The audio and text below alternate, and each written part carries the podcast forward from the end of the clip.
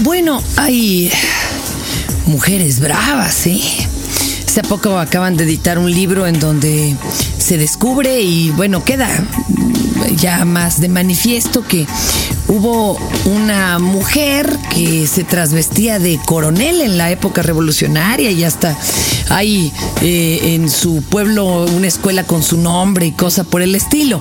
Bueno, imagínense ustedes eh, que siempre ha habido mujeres bragadas con o sin revolución sexual o feminismo o lo que sea. Y cada una sabe por qué lucha. Ahí me tocó encontrarme con una gran nadadora de aguas abiertas. Esto implica mar, ríos, eh, evidentemente no, pues temperaturas oh, frías, gran resistencia y, ¿por qué no? A veces accidentes trágicos que hay que remontar porque la vida no se acaba. Patti Guerra es este gran personaje con el que platiqué y que les quiero compartir lo que es una vida de lucha gruesa para que vean que uno no sea milana y explica tecnicismos y demás de el asunto este de nadar en aguas abiertas. Ahí nomás para que lo chequen. Es todo un agasajo. Y empezamos platicando en el cafecito del Centro Cultural Universitario. Así, como que no quiere la cosa. Pati Guerra con ustedes hoy en su Tao. Dixo presenta Tao con Fernanda Tapia. Ideas circulares. Bueno, yo empiezo a nadar como cualquier chavita que llevan a las clases de natación. ¿A qué edad? Muy chavita, onda dos, tres años, para que tus papás puedan estar tranquilos en una comida de Cuernavaca, no se tengan que echar vestidos. Y me gusta y me quedo.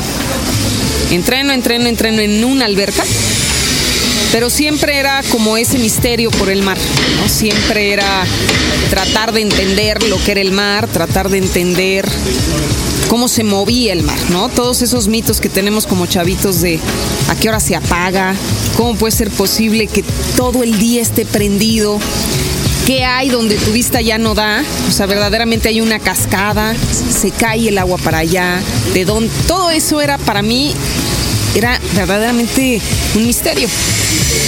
Dice mi mamá que cuando yo era chiquita, llegamos a la primera vez que fuimos a Cancún, tenía yo cerca de cinco años.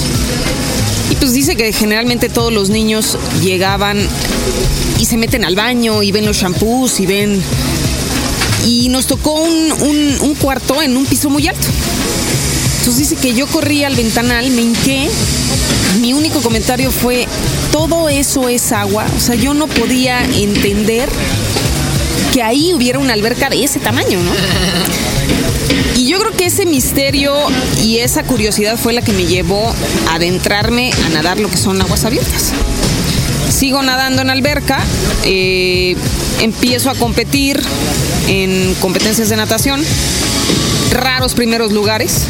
Este, sí. Eh, siempre el rollo del mar. Empiezo a meterme un poquito en el mar cuando empiezo a hacer triatlón, que apenas empezaba el triatlón en México. Y nadabas 1500 metros detrás de las olas, ¿no? Que ese era el tema, ¿no? Generalmente tus papás te dicen, no, no te vayas más allá de las olas, que creo que es más sencillo nadar más allá de las olas que donde están las olas rompiendo. Así ahí sí Pero bueno, ¿no? Entonces ya empezaba a nadar y empecé pues a vivir lo que era el misterio del mar. Acto seguido sigo entrenando. eh, tengo un accidente en la bicicleta entrenando para, para un... Ya me estaba preparando para un Ironman y tengo que dejar de nadar. Tengo que dejar cuatro operaciones en una mano, una serie de cosas. Me paro tres años de mi vida y tengo que regresar por terapia a nadar para empezar a mover mi mano. Y ya existía en ese entonces lo que eran las aguas abiertas. Empiezo a entrenar, este, empiezo. son para los que no, no están... Las aguas abiertas es el, deporte de la natación en cualquier escenario natural. Lagunas, ríos, lagos, mar. Eh, si es mar de un país a otro se le llama travesía, si no se le llama nado en aguas abiertas. Y generalmente son nados de distancias largas, donde lo que prevalece ahí como, como atleta es la resistencia del ser humano llevar un ritmo de, brazadas, llevar un ritmo de patada, pero no con una velocidad que te exige muchas veces una alberca, ¿no? Entonces empiezo otra vez al agua, sí, empiezo a nadar otra vez en alberca, ya adentrándome más a lo que son aguas abiertas. Y de repente surge el proyecto del Canal de la Mancha. Conozco a un muy buen amigo, me presenta con Nora Toledano. Y Nora Toledano empieza a construir el proyecto del Canal de la Mancha conmigo, ¿no? Y yo con ella. ¿Qué edad tenías cuando empiezas a construir este proyecto? ¿Qué habías estudiado? ¿A qué Eh, te dedicabas? Bueno, yo ya había acabado la carrera de comunicación en la UNAM, en la, en la WIC, y este estaba trabajando en, el, en un negocio familiar que es la inmobiliaria, que es donde actualmente este, trabajo. Y te- era, fue, esto fue en el 2002, en el 2002 cuando ya empiezo francamente a entrenar rumbo al Canal de la Mancha, primera travesía, 2002. 2002. Este, ¿Qué edad tenías?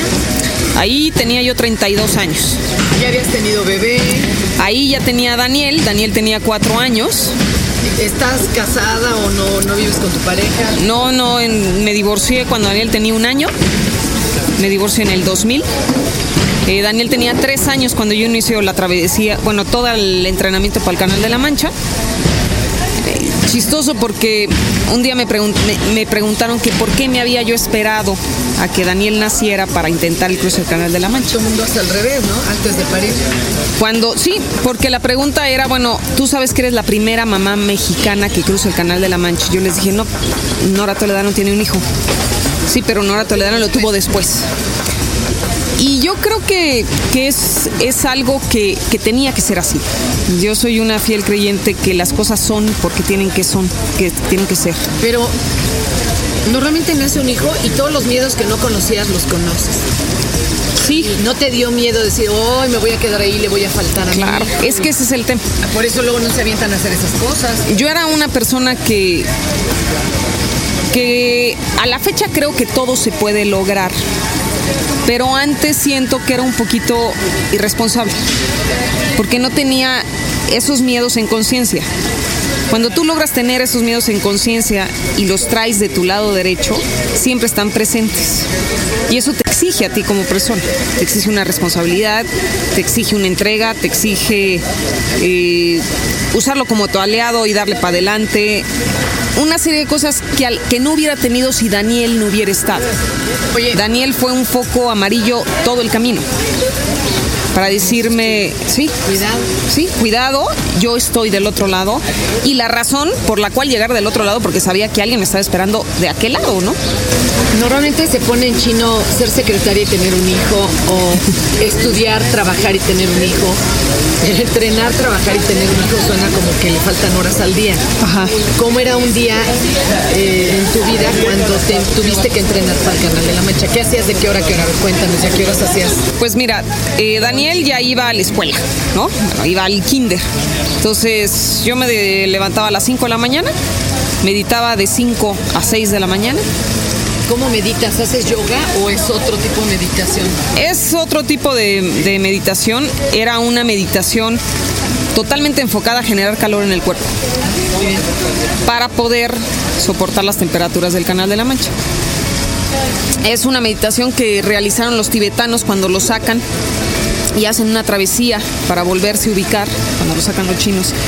Y ellos hacían una práctica que se llama tumo, que es meter vientos al canal central y empezar a sacar el calor del cuerpo para, para que no el frío no llegara a pegar. Entonces meditaba de 5 a 6. A las 6 empezaba a hacer el lunch, hacía mi maleta para irme a entrenar. Despertaba a Daniel a las seis y media. Eh, le hacía de desayunar, eh, hacíamos su lonchera, preparábamos sus cosas. A las siete y cuarto salíamos de tu casa, llegábamos a la escuela al cuarto para las 8. Daniel entraba a la escuela y yo me iba a entrenar. Entrenaba de 8 a 1.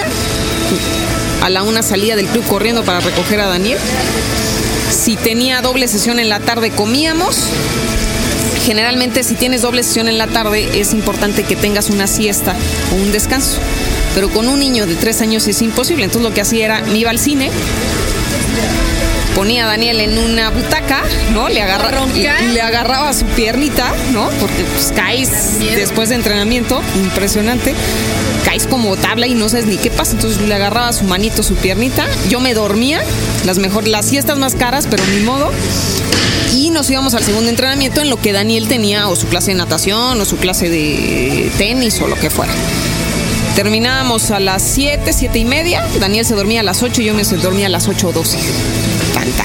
¿Y, te, ¿Y la inmobiliaria la cuidaba alguien más? O sea, tú ahí no, no tenías que estar presente, vamos. La inmobiliaria, yo siempre he llevado lo que son los cierres, lo que son todo el rollo legal. Mi mamá es la que hace el trabajo pesado, ir a mostrar, sacar la oferta y una vez que se saca la oferta me la pasa a mí y entonces yo por teléfono nada más estoy presente a la hora de la firma, pero realmente todas las negociaciones muy raro por persona, generalmente por teléfono. Oye, pero qué interesante, porque las redes familiares siempre están ahí presentes. Sí, claro. ¿Tu mamá qué decía? ¿Te apoyaba de semejante locura? ¿Estaba consciente que había gente que se había muerto cruzando el canal o no estaba muy consciente? Bueno, al principio fue un tema, ¿no? Eh, yo siempre he preferido pues, enfrentar las cosas y decir las cosas como son.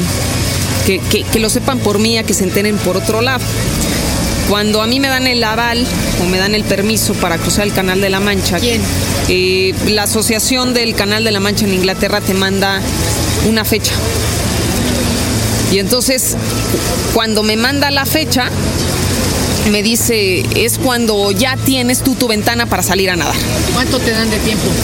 Eh, depende, hay ventanas que duran cuatro días, hay ventanas que duran seis días, hay ventanas que duran siete días. ¿Cómo crees? Y de ahí tomas una posición, primera, segunda, tercera o cuarta. Eh, yo tenía posición del 23 al 30 de julio del 2004, primera posición. O sea, la primera que salía a nadar en cuanto se dieran las condiciones iba a ser yo. El tema era difícil. Era difícil porque la anterior mexicana mía había fallecido a las cuatro horas de travesía. ¿Por qué? Eh, Fausta Marín muere de una broncoaspiración. Eh, una broncoaspiración y eh, pues realmente es, es algo que, que mueve mucho pues, al ámbito de los nadadores, ¿no? A todo, a todo lo que, pues, que rodeaba a lo que era toda la natación en México, ¿no? Entonces era un tema difícil, era un tema difícil, pero pero yo siempre he creído que cada quien de alguna manera u otra tiene tiene su destino. Tiene, tiene de alguna manera marcada una línea y que todo lo que sucede alrededor te sirve para minimizar esos riesgos, para saber que eso pasa y para darte una enseñanza a ti en el sentido de que lo que nos exigía a nosotros como equipo para ir a cruzar el Canal de la Mancha era minimizar esos riesgos. Minimizar los riesgos en cuanto a temperatura, en cuanto a tener que subir los kilos que necesitas subir para soportar esa temperatura, porque el único aislante natural del frío es la grasa. ¿Cómo cuántos tienes que subir tú, por ejemplo? Mira, yo subí cerca de 13, 14 kilos, más o menos. Eh, realmente lo que logramos con, con, la nutrióloga que llevaba toda la travesía era subir el porcentaje de grasa y que no fuera directamente proporcional a los kilos que teníamos que subir. Y creo que se logró, se logró el objetivo. Y bueno, pues hablé con mi familia, eh, en una comida familiar les dije, bueno, quiero cruzar el Canal de la Mancha, ya tengo, ya tengo fecha y necesito que de alguna manera estén junto conmigo en este proyecto, porque al final del día ahí es donde nace tu, tu equipo. El equipo se conforma sí por un entrenador, sí por un bioquímico, sí por un psicólogo y por una serie de personas que están en la travesía, pero también se conforma de alguna manera con la venia de tu familia sabiendo que todos estamos en el mismo canal, eh, entendiéndote que se acaba la vida social para ti, que los bautizos, este, re, comuniones y eventos sociales muchas veces no vas a estar. Este Tao continuará, así que no se lo pierdan. Tao, con Fernanda Tapia. Ideas circulares. Dixo presentó.